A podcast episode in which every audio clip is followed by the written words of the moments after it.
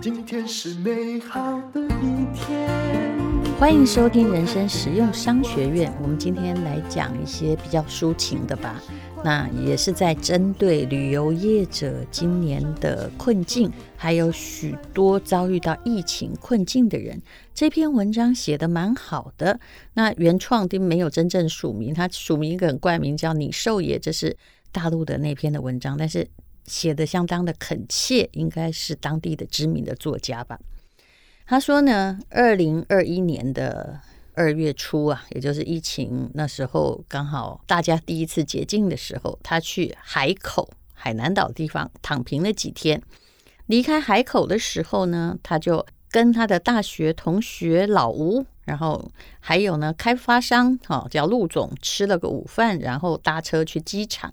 那司机哦来载的司机通常都是用叫的嘛，四十出头，身上呢穿的很笔挺，然后后来哎两个人就攀谈了起来。司机很健谈，因为那时候当地在举行房地产行业的会议，然后就跟他说呢啊啊，因为参加这个人也是做房地产的行业的哈，他同时也是一个作家，他就跟他说。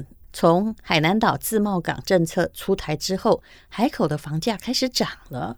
作者说：“我问他冬天生意好不好？他说他刚开车不久啊。那但是有感觉到来的客人啊，没有以前多。虽然开放还有人来度假，消费力也变弱了。其实这就是疫情带来的真相。好像我们很喜欢买东西，但是因为不知道未来有没有更多的收入支撑，所以我们会自动的拮据。”后来呢，这司机主动呢，就帮他把后面的行李箱拿下来，很客气的跟他说一路顺风。那这个哈写作的朋友，他一进去的时候，他就接到刚刚的另外一个房地产的总经理陆总说，刚才送你上车的时候，我就发现这个司机呀，是我大学的同学，他是海口的本地人，家庭环境很好，这两年没联系的，不知道。遭遇什么样的变故才出来开车？我怕我同学尴尬，因为以前很好，所以送你上车的时候躲在一边，没有给他打招呼，假装没有认出来。后来呢？啊，这位又自言自语的说：“其实因为家里要用钱，出来当专车的司机，也就是出来开 Uber 啊，或者是呃五五六八八，大概是就非计程车，但是他就是。”可以合法载客的这种，他说没什么的，人生总有起落，只要凭着自己的辛苦劳动，所有的努力都值得尊敬。其实我的态度也是这样。我看到一个朋友，他本来是当一个公司的创业者，后来公司倒了，他就在送呃 Uber Eats 送餐哦。但我其实对他哈充满敬意。虽然他也没回家跟老婆小孩讲说，我公司倒了，我现在在当送餐的司机，但是无论如何，他并没有闲在家里，他也没时间怀忧丧志啊。那么写作的人说，其实这是最近的常态啊。我看过一个报告，现在有七万的硕士在送外卖，也就是在大陆有七万硕士。我倒不知道在台湾有多少硕士或博士在送外卖，我相信是有的。那大陆现在的硕士，因为大部分还是公立学校啊，硕士真的也蛮难考，但是。文科的确出路挺难的，去送外卖也没什么好惊讶的。那我们这里是有人说读硕士、博士很容易啊，博士现在都招不足额呢。那硕士一个扛棒打下来，反正大学毕业不想工作的人都可以念硕士嘛，所以应该也有人在送外卖。大家表面上都有着安静的脸，只是平静面孔下藏着不为人知的委屈啊。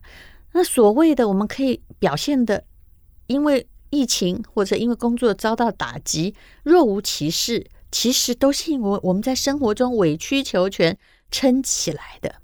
岁月从来不是写在脸上，都是刻在你的心上啊。那其实这个疫情哈，离这个作者写稿到现在呢，又快过了一年了。那二零二零过去了，二零二一也过去了，人生呢，仿佛就这样子被偷走了两年多。那每一天我们已经习惯了戴口罩，你有没有想到这是戴口罩的第三个年头呢？很多的城市的人就鼻孔被捅来捅去，所谓的核酸检验已经变成了常态。那大陆每个人都要有行程码或健康码哈，其实每个人呢都有种不知道什么时候这个剧才要演完的感觉。那这个病毒呢，看起来已经长久住下来，打算跟我们共始终了。全球有三亿人确诊，五百多万死亡。你从这个死亡比例来看，好像越来越少，对不对？但你们想过，这五百多万人呐，人数超过了过去半世纪战争死亡的人数总和，也就是可以这么说吧，没有炮火的战争，还有无形的战争，我们必须要面对。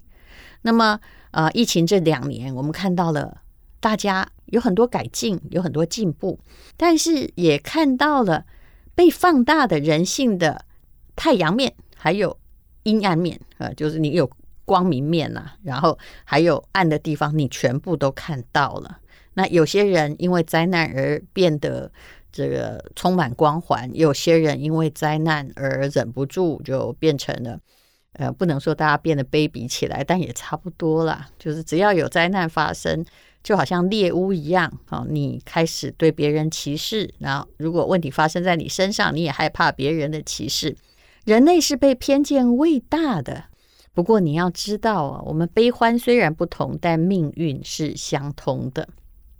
那这个作者呢，他就后来呢，就想要问大家，他他是一个知名的，就自己的等于是像我们这样的部落格或者是微信专号的作者。他说：“大家说说，二零二一年有什么感慨呀？对不对？”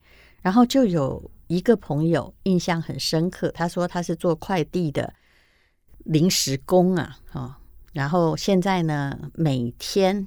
就是在那里分发邮件，六个小时大概只能赚不到台币五百块钱，而且还要扣除一些某些费用哦。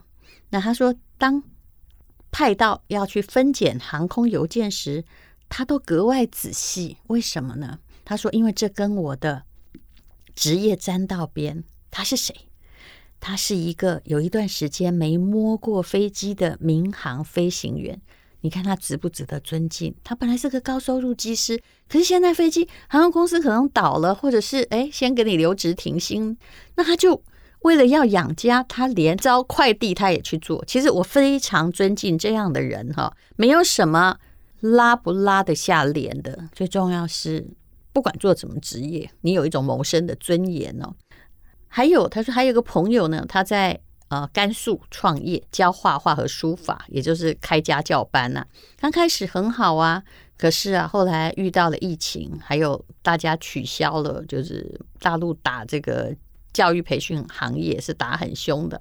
他后来到了去年呃十一月的时候，房租就交不起了，奋斗了六年的公司现金流用完就倒闭了，他还赔了大概台币一百多万吧，人民币四十万。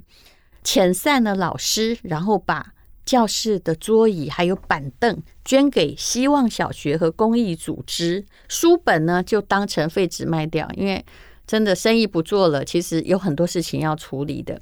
那最后一天，他就在他奋斗六年的空荡荡教室坐了一整个下午，觉得走投无路的时候，他突然想起，因为他什么都没有了，明天的饭也不知道在哪儿了，啊，钱都全部发遣散费去了。他想到以前合伙人还欠他一笔钱呢，还跟他借过一笔，他就打电话，电话接通，竟然是以前合伙人的爸爸接的，那边就哭着说他喝农药自杀未遂，正在医院抢救呢。于是这个人就愣愣住了，他没有再提，他当然这时候不会提说你儿子欠我一笔钱，他就骗他说哦哦不好意思，我只是想要找他吃饭而已哦。好，这位作者他说，电影呢《一代宗师》里头，梁朝伟演的叶问说，人生如果可以分成四季的话，他四十岁之前都是春天，四十岁之后，他遇到人生第一座高山啊，没想到人生最难翻越的是什么呢？其实竟然是生活。我们平常在一般日子里面可以领薪水过生活，对于某些人而言，变得是一个巨大打击，而且措手不及啊！大家呢都有自己的要扛起来的东西，也都默默扛下来的。每一个人在这疫情期间的脆弱和坚强，都是超乎自己的想象。最后，作者又讲到了一个例子，他说有个朋友之前呢做国外旅游，他因为做国外旅游，那大陆有一阵子啊，只要是国外旅游都是很夯嘛，每个人都想出国啊，也都有钱买啊。他说这位朋友呢，很早就发迹了，三十岁买房买车娶老婆，足迹遍及全世界几十个国家。那时候就觉得自己好像是赤壁。呃，周瑜啊，想公瑾当年小乔出嫁了，雄姿英发，哦，世界各国都在我的脚下。疫情来了，退订的潮水就这样子的涌过来了。二零二零年，哈，你看现在已经过了多久了？的大年三十，他处理到两点，凌晨两点处理退单。然后到现在整整七百天，嗯，就在他写文章的时候，就隔了两年了，没有办法返回工作的岗位，因为公司也等于是倒了嘛。那失业之后，这位大老板做过电话推销员，也当过餐厅的经理，哈，也就是店长了。那做这个餐厅的店长，在外面外场服务的时候，那时候。大陆还是有一些国外的人嘛，哈，但也有一些国外人住在那里。当然，我有问我朋友说，为什么？哎，怎么还有？我看到他的照片，他在海南岛度假，怎么还这么多的外国人？我朋友就淡淡的说了一句，他说，因为他们是代表这个外国公司在这，他们怕他们回去了不被准许再来，所以也只好一直都留在大陆。他接待了过去这个足球俱乐部的。外国教练哦，那这外国教练呢，他讲起了德国嘛，那他应该也很思念自己的故乡，所以这个外场经理拿出他去德国新天鹅堡的照片给这位德国的外国教练看。德国外国教练也是在异乡啊，外国教练看到之后眼睛都发亮，说：“哎呀，这也是我很难回去的故乡，我就是新天鹅堡的人。”哎，突然这两个人之间国籍就消失了。后来呢，这位曾经意气风发的做国外旅游的总经理的朋友啊，离开了外场经理，又做了电话推销员。他身边的同事不是初中就是小学的学历嘛？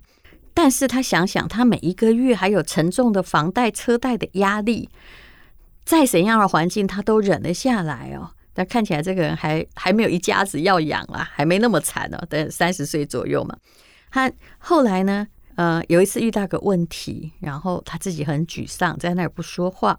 他的主管就走过来，拍拍他的肩膀，说：“你一定会应付过去的，因为你是亲眼看过蒙娜丽莎的人呐。”看到这句话，其实感慨蛮深的。也就是你以前在当旅行社总经理的时候，你常看蒙娜丽莎，你跟别人没看过的不一样。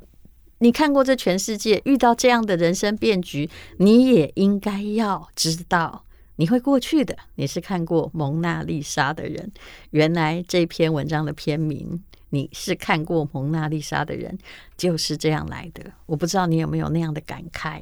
也许你在疫情有遇过某些变故，也许你没有。但是我们总是很庆幸着，我们曾经在这世界没有那么多灾难的时候。看过美丽的世界，你是一个看过大世界的人，所以你也不应该为自己的任何结局困住，不是吗？总有方法可以解决的吧？我们大家再撑下去，看样子是只好跟疫情了。你要消灭它已经不可能了，那就看它要不要流感化，而我们自己呢，心中也要自我感化。谢谢你收听人生实用商学院。